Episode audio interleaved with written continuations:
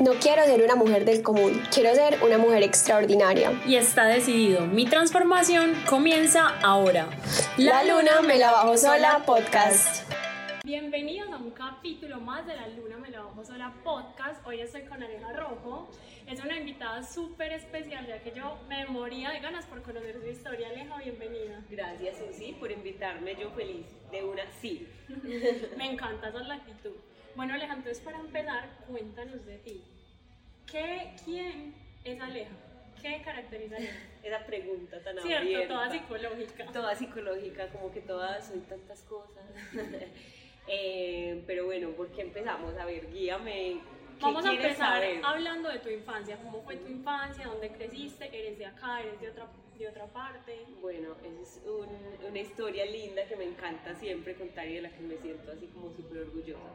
Yo eh, soy de Carolina del Príncipe, que es un pueblo pequeñito al norte pues como de la ciudad, ¿cierto? Ahorita está como en dos horas de acá, es un pueblo colonial, súper tranquilo, crecí pues allá desde nací, crecí allá hasta que salí de 11, ¿cierto? Eh, tuve una infancia pues de la que soy muy feliz de recordar, espectacular crecí como entre el pueblo y el campo, en una escuelita que solo había una escuelita y con, donde nos conocíamos todos con todos, donde todo fue como mucha paz, tranquilidad, una infancia muy bonita. Ahorita yo cuando ya entré a la universidad sentía como la diferencia, pues sin denigrar que crezcamos diferente de las personas. Creo que uno tiene una sensibilidad distinta y algo diferente cuando crece en una ciudad que en un pueblito o algo así, pues como me tocó a mí. Eh, entonces sí, pues fue como que nací, crecí allá, estudié hasta 11, eh, tuve todas mis experiencias de la infancia, mis abuelitos viviendo allá, mis papás, eh, y así fue. Entonces, aleja de 1 a 15 años. Vamos Ok, ahí. Y después de ahí, ¿qué pasó? ¿En qué momento tomaste la decisión de mudarte a otra parte?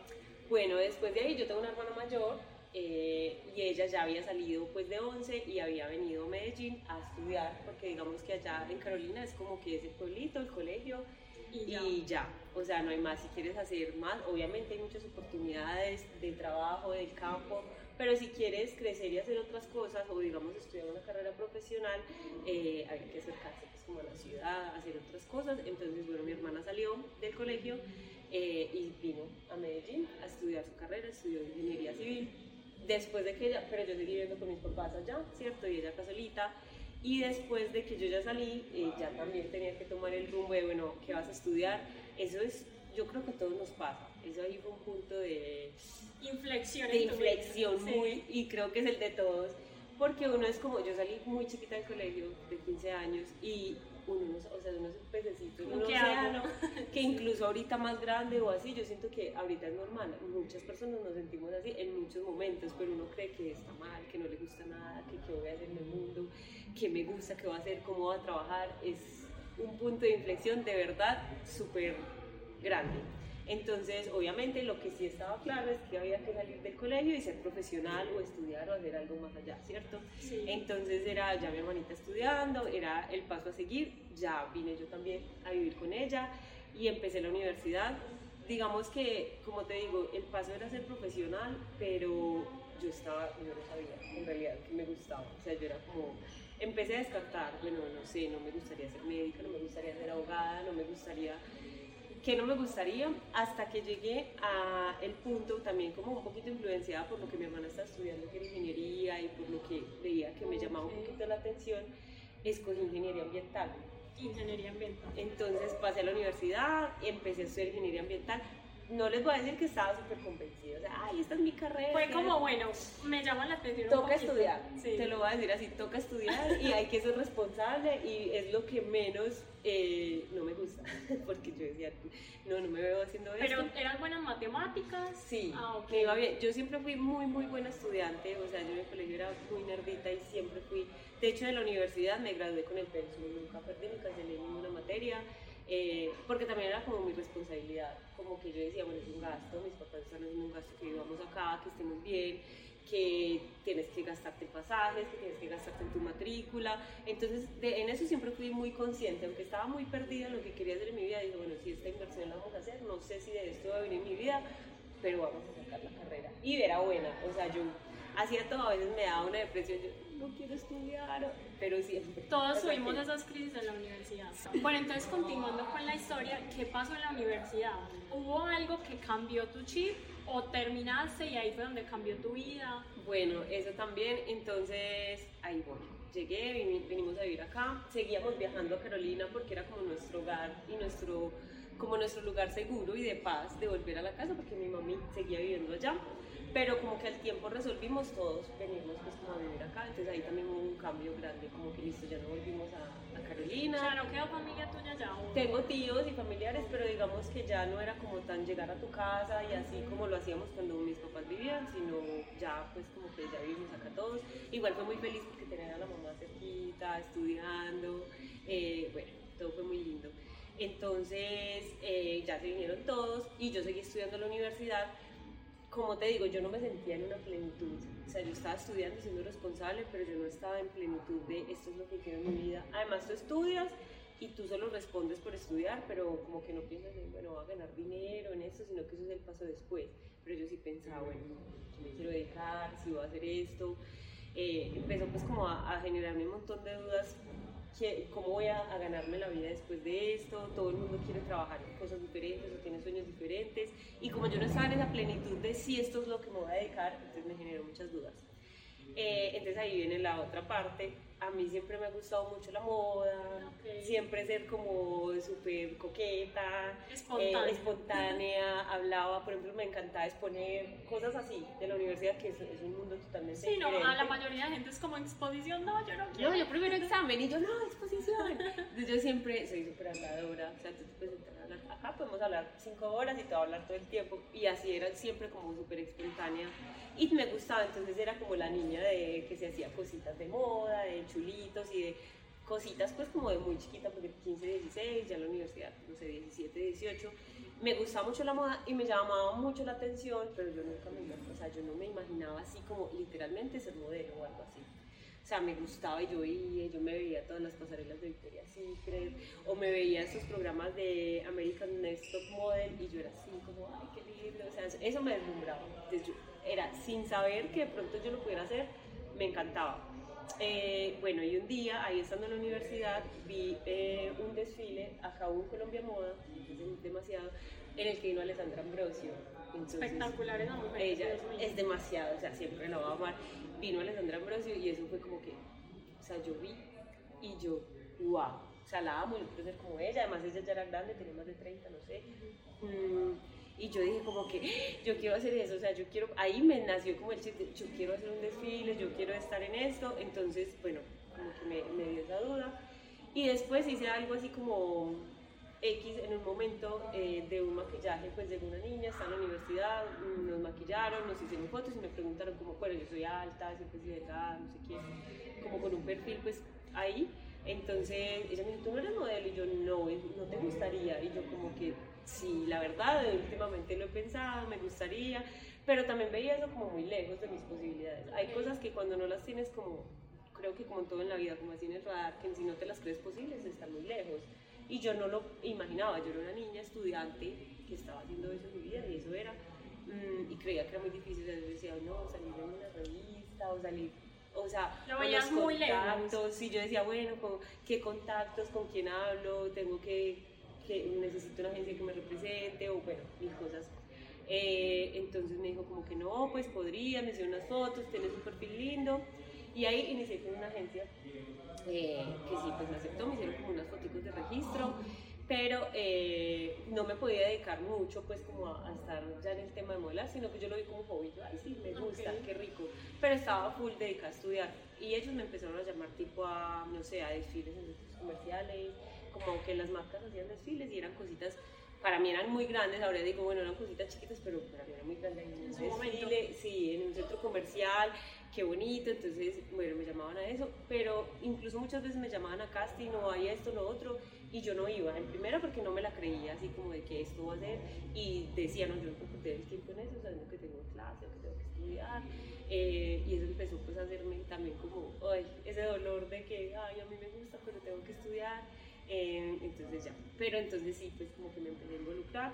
Aleja, ¿y en qué momento te entregaste de lleno? O sea, ¿qué punto fue lo que te dijo como, ok, esto es lo que me gusta, me quiero dedicar a esto? Sí, entonces listo, fue así, eso me tocó, pero bueno, no pasó a mayores. Mm, Como te digo, la prioridad era terminar la carrera. Después contacté con otra agencia, a la que amo y amo a todas las personas, pues no vamos a decir nombres, pero sí, o sea, Sí, es mejor toda la gente que nos ha abierto las puertas y nos ha dado la mano, o sea, los amamos, gracias. Entonces contacté con esa agencia y ellos me abrieron esa posibilidad de participar en esos desfiles que había sido un sueño, de hacer cosas con marcas que también eran un sueño, pues que uno veía muy lejanas. Y entonces empecé como, sí, sí quiero esto, sí quiero esto. Pero eh, ahí está el punto, no me dediqué hasta que me gradué. Yo me gradué a los 5 años, súper bien, igual estaba muy chiquita, pero me gradué. Ya había combinado un poquito sin modelar, pero más, más poco. Y cuando empecé a buscar las prácticas y a tratar de seguir con ese, digamos, patrón que era el de buscar trabajo y ser ingeniera, ahí fue donde cambió todo. Porque eh, era difícil, o sea, fue difícil, como que la gente dice, no, el trabajo es-". fue difícil y cuando me salía algo, yo- a mí no me gustaba. Era como Pero que, era porque tu corazón ya sabía dónde querías Sí, estar. estaba, es más, ni siquiera es la carrera.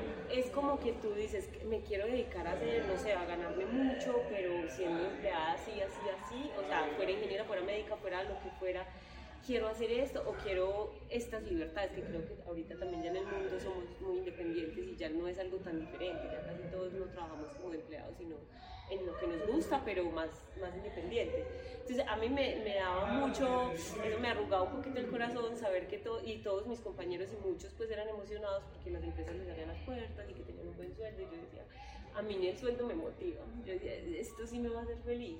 Pero entonces sí, fue buscar, terminé las prácticas, eh, tomé un contrato en la planta de tratamiento de aguas residuales y trabajé pues seis meses allá, súper bien, aprendí demasiado, también lo mismo, o sea, solo agradecer y para los que lo aman, buenísimo, pero ahí ya no, podía, ya no tenía ni siquiera tiempo de dedicarme un poquito a modelar, de ir a castings, de no solo el casting sino el fitting y también después ir el día de fotos o al desfile o a mil cosas que te demandan tiempo. Entonces ahí también volví y sentía yo como que bueno, y eso, y es incluso ahora, actualmente ya sabiendo que fue hace ocho años o más, todavía siento que, que uno a veces se, cuestiona, como que, esto o no, o, o si me voy por este lado o no. Pero entonces en ese momento dije, bueno, em, pienso que el modelaje, pues sí, me lo ha dado todo hasta ahorita y, me ha gustado mucho lo que he logrado modelando, pero ahí era ese miedo de que, bueno, pero es que me voy a dedicar a esto o o qué voy a hacer. Entonces uno ¿Y siempre qué te decían tus papás? Mis papás son muy lindos, ellos siempre me han apoyado en todo, en lo que quería estudiar, qué te gusta, qué no te gusta, te ayudamos, en lo que podamos. Eh, y como que siempre han velado porque yo estuviera feliz. Entonces, como Fuiste que- muy afortunada en ese Sí, sentido. ellos siempre, pues obviamente, claro, sus preocupaciones y sus miedos, y ellos esperan que uno, y tienen una visión diferente, esperan que uno haga como lo mejor, pero ellos eran como que, no, pues si estás aburrida, porque muchas veces yo llegaba llorando y yo, es que no me gusta, entonces era como que, bueno, ¿qué vamos a hacer? Entonces ellos siempre pues como que apoyaron eso, aunque no sé, pues incluso si se sentirían tristes o no, ahorita están tranquilos, pero era eso, entonces cuando cuando hice esas prácticas y trabajé esos seis meses, me di cuenta que el primer punto era que yo no podía trabajar en un horario que me demandara tanto tiempo, o sea, que tuviera que estar casi 24/7 trabajando o así con un horario pues, de 8 o 4 en oficina, porque digamos que modelar no te quita ese tiempo, pero cuando tenías eso otro que hacer no podías sacar tiempo de otras cosas. Entonces bueno, yo no quiero dejar mi carrera porque incluso todavía sigo ejerciendo como ingeniera y me gusta tomar contratos cuando las personas tienen la capacidad y, la, y el espacio para mí, pero eh, ya que no me demande pues ese tiempo, sino que yo pueda responder manejando mi tiempo.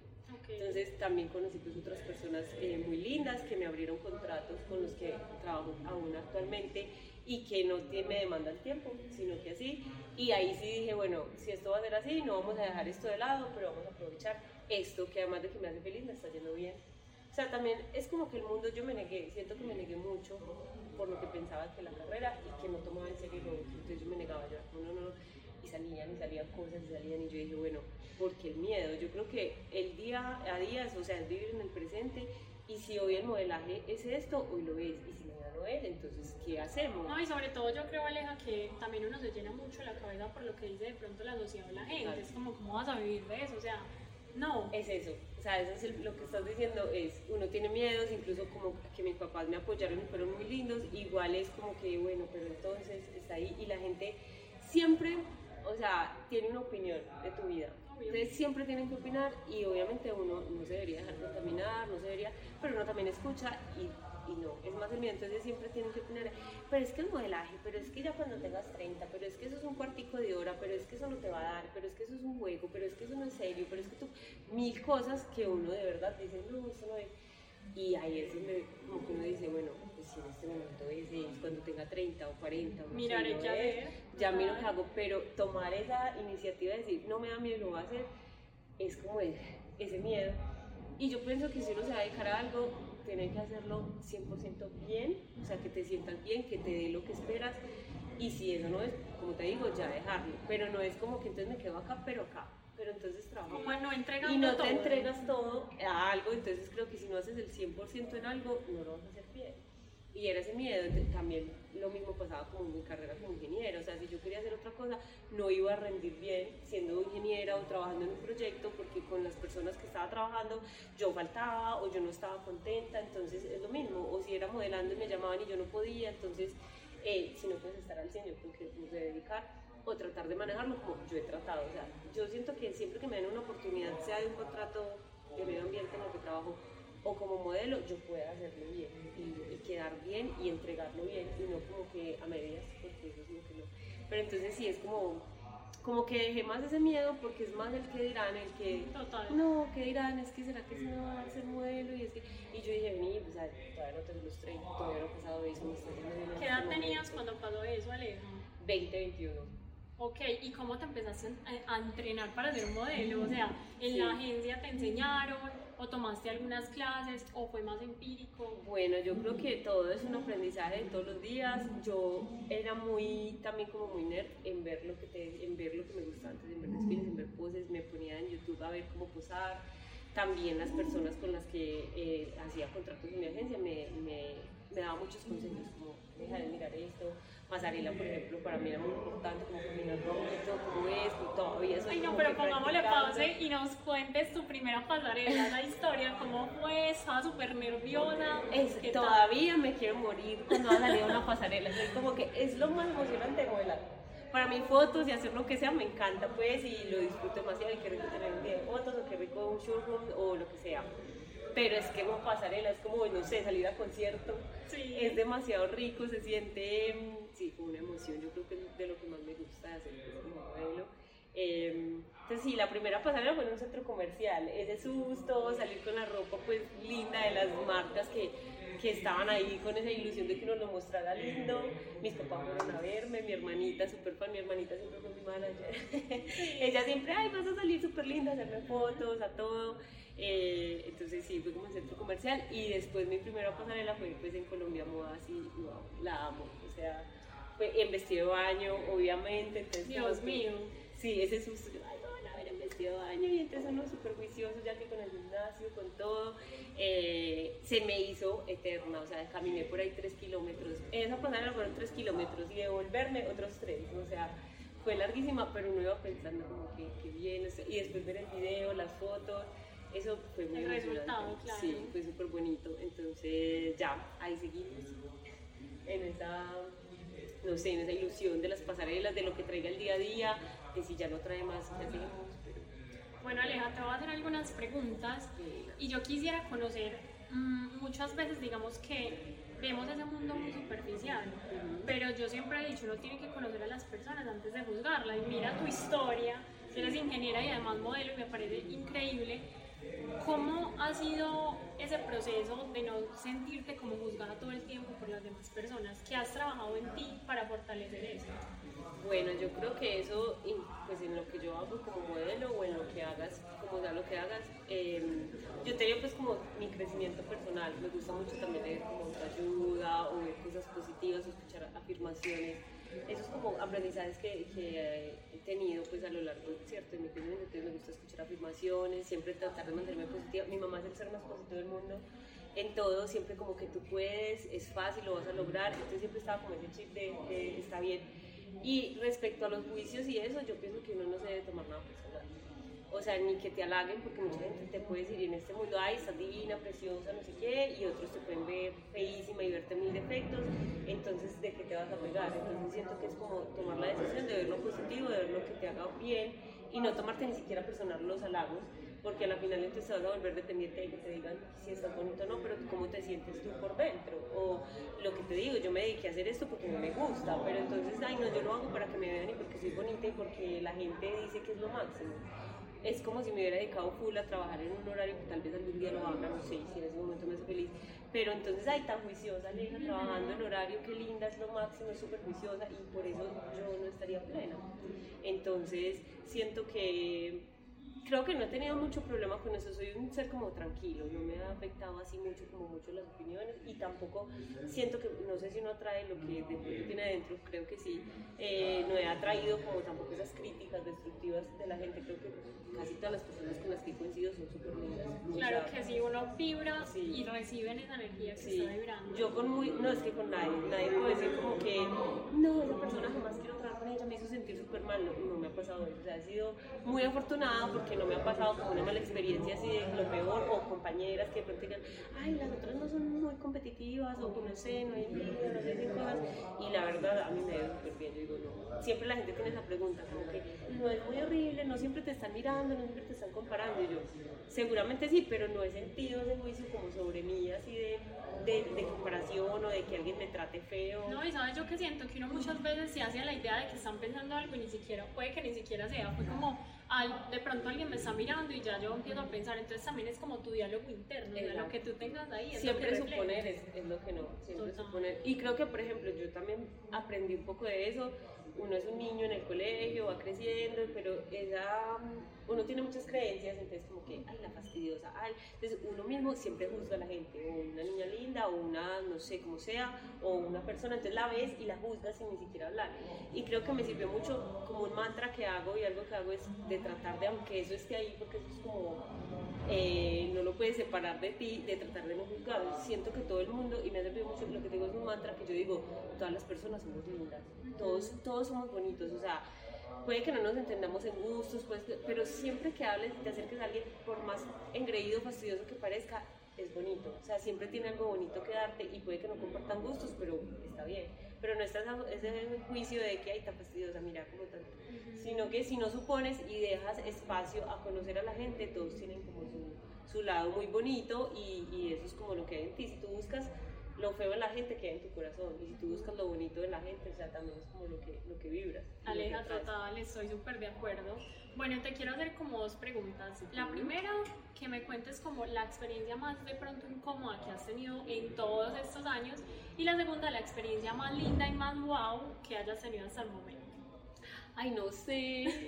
A ver, experiencia como fea, modelando, trabajando, como... Lo que tú quieras. Sí, pero a ver, pienso en algo incómodo.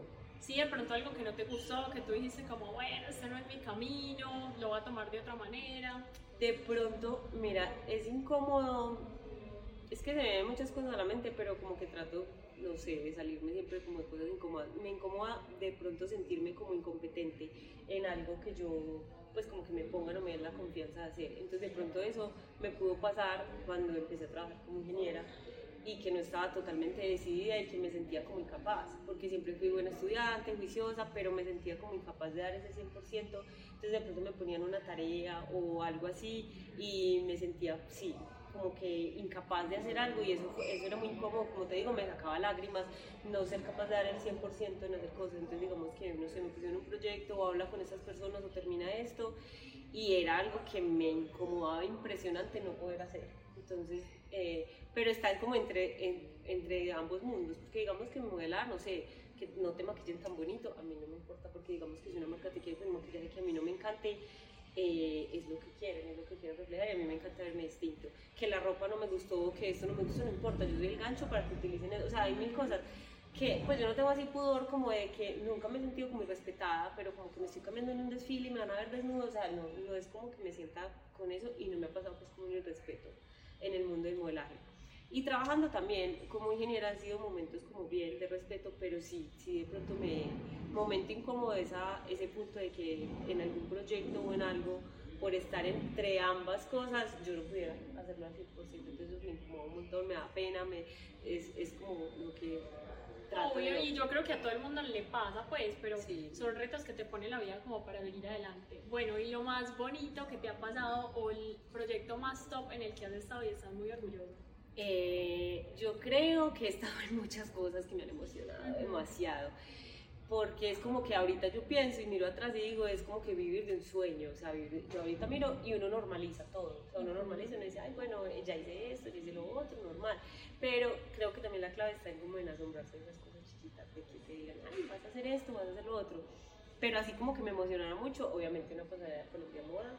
Las de centro comercial y eso, sí, lindo, pero estar en una pasarela de Colombia Moda, que en Exmoda te acepte, que una agencia te quiera representar, que las marcas te quieran, y que era algo grande, y que iba a salir en los canales regionales o lo que fuera, que yo iba a tener fotos de ese momento, o sea, para mí eso fue, yo, o sea, la primera pasarela, y como te digo, salí en vestido de baño, eso fue para mí, o sea, yo quería llorar ese día, como, ay, wow, me pareció demasiado. Claro. Eh, también experiencias como trabajar en México, trabajé en México y también que las agencias allá me quisieran aceptar y las marcas, eso era como súper emocionante. Yo andaba en Ciudad de México así como, ay, wow, estoy acá.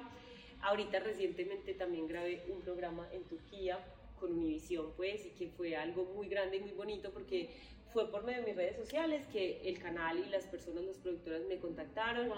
y fue como que algo que también veía, como que yo era escéptica, o sea, no, esto, uno tiene miedos igual, como, como por redes. Cuando todo se dio y se dio normal, es como que viajé hasta el otro lado del mundo a grabar una producción impresionante. Entonces eso también fue como, wow, o sea, ahorita también lo veo y ahorita que apenas está saliendo, soy como que... Pero era en inglés. No, era en español. Ok. Era para Miami, entonces es, para Miami, pues y Estados Unidos y es la latina. Entonces sí fue, pues como de las cosas que tenga acá fresquitas. porque Bueno, ¿y qué aprendiste de esa experiencia, Aleja? ¿Qué fue lo más retador para ti? Demasiado, aprendí demasiado. Muy retador sentirte lejos de casa y de tu zona de confort. Estuve súper bien, me trataron súper bien, conocí personas increíbles. Todo lo que te puedo decir es positivo de la experiencia. Fue algo wow y ahorita como te digo lo miro y digo como yo cómo hice eso, cómo me fui hasta allá sola, eh, cómo hice para ser como tan valiente porque de verdad no me la creo. Eh, pero sí, o sea, estar allá no es como que todo es color de rosa y Obvio. estuviste, sino que uno mm, psicológicamente, obviamente todo, todo cambia un montón. O sea, tú ves y dices, ay, no está en la playa, está. y sí, lo disfruté, amé. Pero era súper retador a veces sentirse lejos el horario. Entonces yo hablaba con mis papás, eh, no sé, eran las 12 del día ya, pero acá eran las 4 de la mañana. Ok. Entonces yo ya me iba a acostar, pero acá no, o sea, era un poquito retador eso, pero sentir más que eso, porque yo sabía que todo estaba bien, que se iba a regresar a mi casa pues en poco tiempo y lo que sea, era como esa sensación de esa lejanía y de como que, mira, estoy acá. O sea, sí puedo tomar un vuelo de 14 horas, pero estoy demasiado lejos de mi casa. eh, no sé, entonces como que aunque te sintieras que estabas muy bien, era como entender eso, como que no sé, era una sensación extraña que uno decía, eh, no, no tengo como el control de mi zona de confort, que estoy en mi casa y ya. De la rutina, sobre De todo. mi rutina, de que, por ejemplo, ¿sabes qué me pasaba? Era muy gracioso, yo extrañaba ir al gimnasio, cosas como ir al gimnasio, allá tenía todo, podía salir a trotar en la playa, estábamos en un lugar espectacular, o sea, vuelve te digo, es como contradictorio porque no me voy a quejar jamás, la gente va a decir, ay, pero estabas, sí, pero, pero uno empieza a extrañar cosas tan básicas como eso, como ir al gimnasio, extrañaba manejar, yo decía, ay, qué rico manejar. ¿Cómo te fue con la comida? Eh, Súper bien. Sí. Me encantó, yo feliz comiendo. Eh, pues en Turquía es como muchas especias y cosas diferentes y frutas diferentes y cosas así. Era muy lindo porque los chefs y quienes nos atendían, pues aunque todos, eh, la producción era en español, ellos sí eran turcos. Entonces, para comunicarnos, como que quiero unos huevos, como sé que éramos con el traductor y el celular, claro. aprendimos como 20 palabras en turco, pues fue muy bonito eso y además la gente era súper linda, entonces la comida rica, la atención, o sea, la cultura fue súper bonito, pero también extrañaba. Ahí es donde uno entiende que la gente sí es montañera, como que extraña la comida, qué rico comer, uno sí extraña, o sea, qué bueno, por ejemplo, yo extrañaba que bueno un arroz y yo no como arroz todos los días, cero, pero no lo es. Una arepa o cualquier cosa, y uno dice, sí, eso es verdad que uno empieza a extrañar cosas, pero sí, pues lo disfruté un montón. Claro, todo. mira que mi hermanita está viviendo en Canadá y ella es como, ay, yo quiero frijoles, quiero Sí, esto, sí. lo otro, y aunque está en un lugar hermoso, hay cositas que te anclan como a tu centro Total. que pues vas a extrañar. Que vas a extrañar, sí. Aleja, ¿y cómo ha sido tu vida amorosa alrededor de esto? Cuando empiezas a salir con alguien o has tenido parejas y tú dices, bueno, mi profesión es ser modelo. ¿Qué te dicen o qué comentarios te hacen? ¿O ha sido chévere? ¿Has conocido personas pues como interesantes? Yo creo que ha sido muy chévere y creo que uno tiene que ser fiel creyente de sus sueños y de lo que lo hace vibrar antes de entregárselos a una persona. Total. Porque uno a veces, porque lo digo por experiencia, como que siento que tiende a adaptarse a a lo que los gustos de la otra persona, por, claro, por coincidir, porque te gusta, entonces quieres que todo coincida y que sea bonito. Y creo que sido mi aprendizaje, yo siempre he sido como fiel a mis sueños y, ah, bueno, esto es lo que voy a hacer y esto es lo que me gusta. Puede que a veces haya chocado, pues no me ha tocado alguien que me diga, ay, no, no me gusta que seas modelo, y que haya chocado mucho con eso, pero siento que a veces puede ser un poquito no sé, contradictorio, pues como que no le guste ciertas cosas.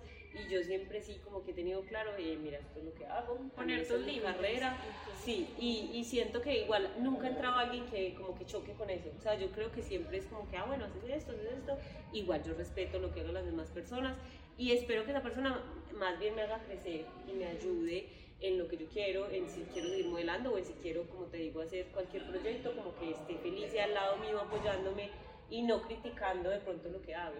ay, no, ¿cómo vas a mover? O sea, yo no quiero a alguien que me a decirme. Por supuesto. Eso de una es un no, entonces como que nunca ha habido como parejas o novias en los que yo haya tenido como problemas por lo que hago. O sea, es como que... Si no suma, así Sí, si no suma, que no quite, porque entonces imagínate yo sin tranquilidad por ejemplo, el viaje a Turquía, o sea, yo irme y yo ahí sufriendo porque alguien no te apoya, entonces, o no sé, o tienes un viaje, algunas fotos, alguna cosa y él entonces se va a sufrir, para, o lo mismo él, pues si hace algo diferente, entonces, como que yo espero que me sume, que me, o que también me aconseje para lo que es bueno para mí, que, bueno, que me haga crecer. Entonces, alrededor de eso sí, pues ha sido así la, la más noviera de mucha gente, pues, como alrededor pero sí ha sido como que siempre he tenido claro lo que me gusta, lo que, lo que hago y, y ya creo que eso está muy claro desde el principio, nunca había Maravilloso. Aleja, ¿qué hay para tu futuro? ¿Qué te sueñas en este momento? Eh, Susi, yo sabes que también he aprendido como a, me da mucha ansiedad el futuro, por, por, todo lo que ya he contado, porque uno siempre piensa que ya esto se va a acabar, que esto no va a ser, que de qué voy a vivir, que, que me va a gustar, que, que va... Entonces he aprendido mucho a, aunque obviamente... A estar más aquí. Sí, aunque obviamente me da mucha ansiedad y no soy el ser iluminado que quisiera ser y decir no me importa, obviamente sí me importa y hay cosas que me cuestionan, pero eh, sí, es mi trabajo de todos los días. Cuando me llega esa ansiedad de qué va a ser de mi futuro, empiezo a trabajar más en mi presente, en qué estoy haciendo bien hoy y qué quiero hacer hoy.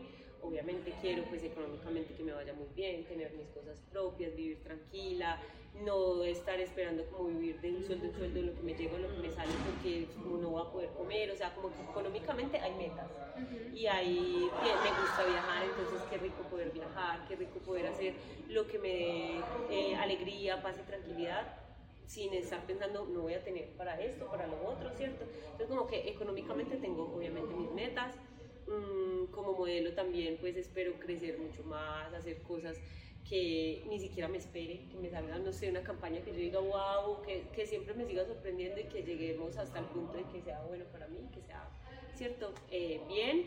Me sueño siempre siendo como independiente, o sea, más allá de lo que sea, eh, yo cumplí ese ítem de ser profesional y de tratar de ser, más que ser profesional, también es como una buena persona y, encontrar contactos y personas que te hagan crecer, tanto parejas como amigos, como relaciones, como todo. Entonces es como que sí, me veo en un mundo en el que yo pueda ser independiente, en el que pueda trabajar en lo que trabaje estando tranquila y feliz y con una libertad económica de que no esté sufriendo porque no va a poder hacer algo entonces, como que sí, ahorita en el presente estoy haciendo esto, pero no te puedo decir que en cinco años voy a seguir siendo ah, modelo. No, y esa pregunta de qué quieres hacer en cinco años es como en cinco años pasan tantas cosas y todos los días hay tantos acontecimientos que como que no, o sea, es muy difícil decirlo. Y espero, o sea, siempre positivamente, como de que siempre va a estar mejor, pero no es como que si en cinco años no tengo el carro de mi sueño o si en una, o sea, obvio me pongo metas y obvio quiero, espero, como te digo, siempre lo positivo, pero trato de cuando me llega esa ansiedad no meterme esa presión de que es que tienes que lograr esto, sino de hacer bien lo que estoy haciendo hoy. Y, y ya, pues como que todo, aceptar la vida como viene como un regalo, nunca dejar de trabajar en mí en lo que me gusta, en lo que me hace bien, en proyectos, hay, hay como dicen, el tren de la oportunidad, en tratar de estar alerta a las cosas que me llegan y, yo, bueno, esto puede ser, esto no puede ser, me cambió la vida, dejé de ser, dejé de modelo, dejé de ser ingeniera, o lo seguí siendo, o sea, pero que eso me llegue y me sorprenda gratamente, entonces no es como que no, pues eh, que es lo contrario porque la gente puede decir, pero es que si no sabes qué metas tienes, pues, sí, sí tengo muchas cosas, pero no estoy como cerrando mi vida que si eso no pasa de pronto no voy a estar feliz. Porque entonces sí, cuando me da ansiedad pienso es como que, bueno, lo estoy haciendo bien, nunca me estoy quedando quieta, o estoy trabajando en mí, no sé, hasta hacer ejercicio, cuidarme, hacer cosas por mí que siento que hoy me hacen ese bien y que me sorprendan. Por ejemplo, si miro 5 o 10 años atrás, yo que iba a saber que me iba a dedicar más a trabajar como modelo ¿cierto? Cuando estaba en la universidad, estaba 100% convencida que yo solo iba a trabajar como modelo, 100%.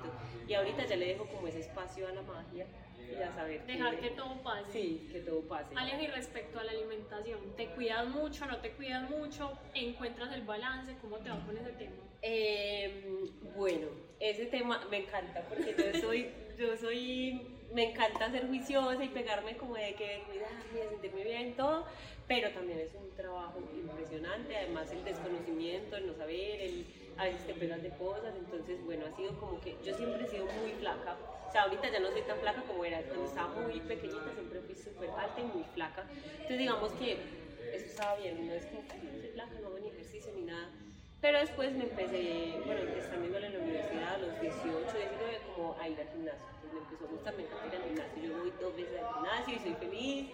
Pues me gusta hacer deporte. Nunca jugué como deportes ni nada así, pero sí me ha gustado. Sí. Entonces cuando entré al gimnasio ya era, y también era un poquito de moda. Ay, sí, hay que ir al gimnasio, y ay, no sé qué. Y bueno, y le empecé a coger amor, pero sé, desconocimiento total de la comida. O sea, pues como que yo comía lo que fuera.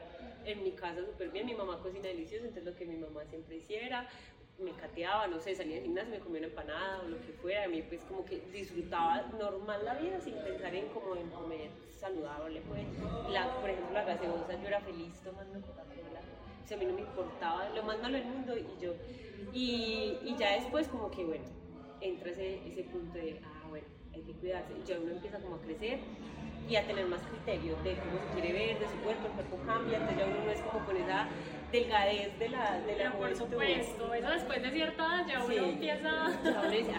y como que en momentos ya no era tan flaca como era antes, o como, pues como que era un cuerpo de niña, y uno cambia un montón, y ya uno empieza a ser también, al igual que en todos los aspectos de la vida, más consciente, entonces, bueno, ¿qué quiero hacer? ¿Me gusta verme así o no me gusta verme así? ¿Qué, qué quiero cambiar? Entonces, bueno, entonces ahí viene como esa combinación de ejercicio, pero ya comer más sano. Y uno también, pues yo siento que he cometido miles de errores, nunca he sido enferma con la comida, con dejar de comer, con, no he tenido pues como digamos unos eh, traumas así grandes de, de, que no he tenido super problemas, pero sí uno tiene muchos errores, entonces uno a veces, ay, que dejaba de comer tal cosa, que dejaba de comer tal otra, comía de pronto más poquito, eh, me restringía un montón de otras cosas, pero así como cosas muy del desconocimiento que, hay, bueno, no sé, grasas.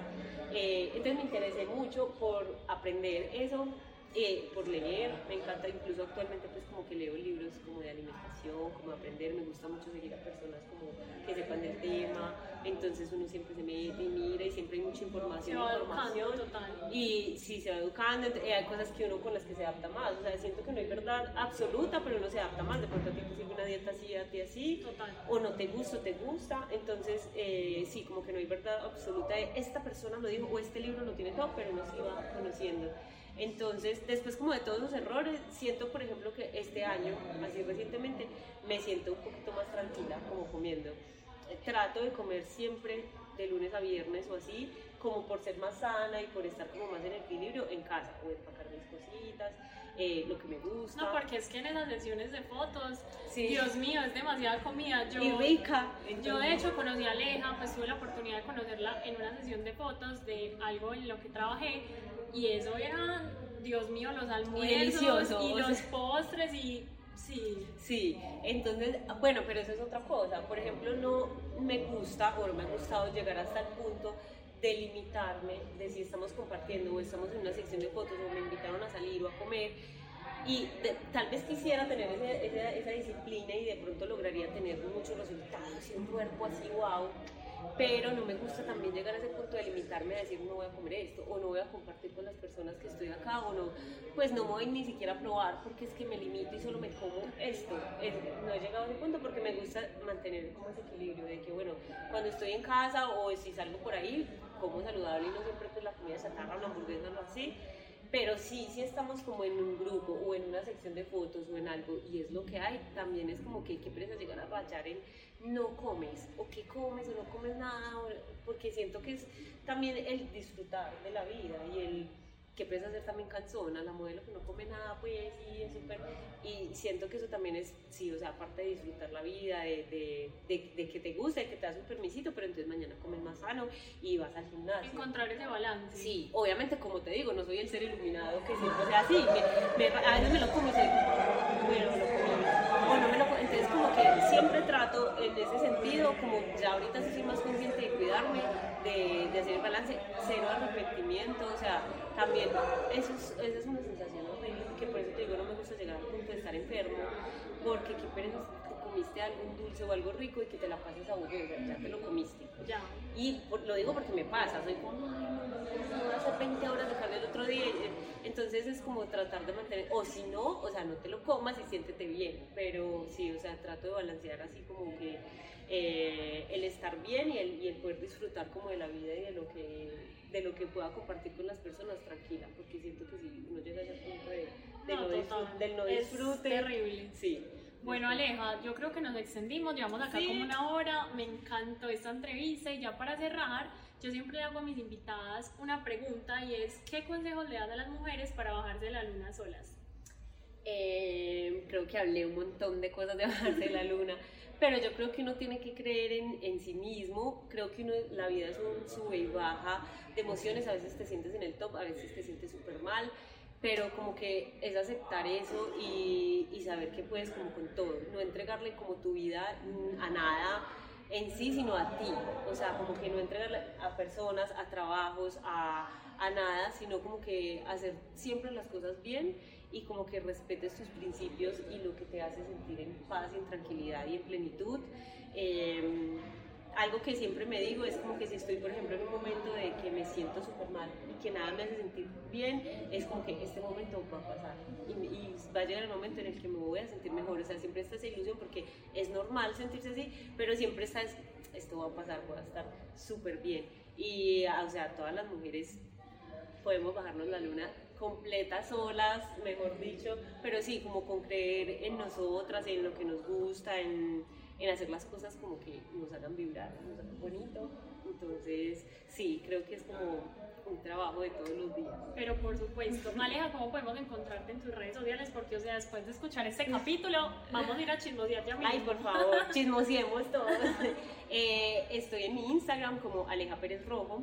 Eh, y en Facebook como Alejandra Pérez Rojo, pues la gente me conoce más, te decía ahorita Susi, como Alejandra Rojo, como que suena más mi apellido, pero si mi usuario es Aleja Pérez Rojo. Aleja, muchas gracias por esta, este espacio y aceptar esta invitación. A ti, Susi, muchísimas gracias. Y recuerden, la luna me la bajo sola.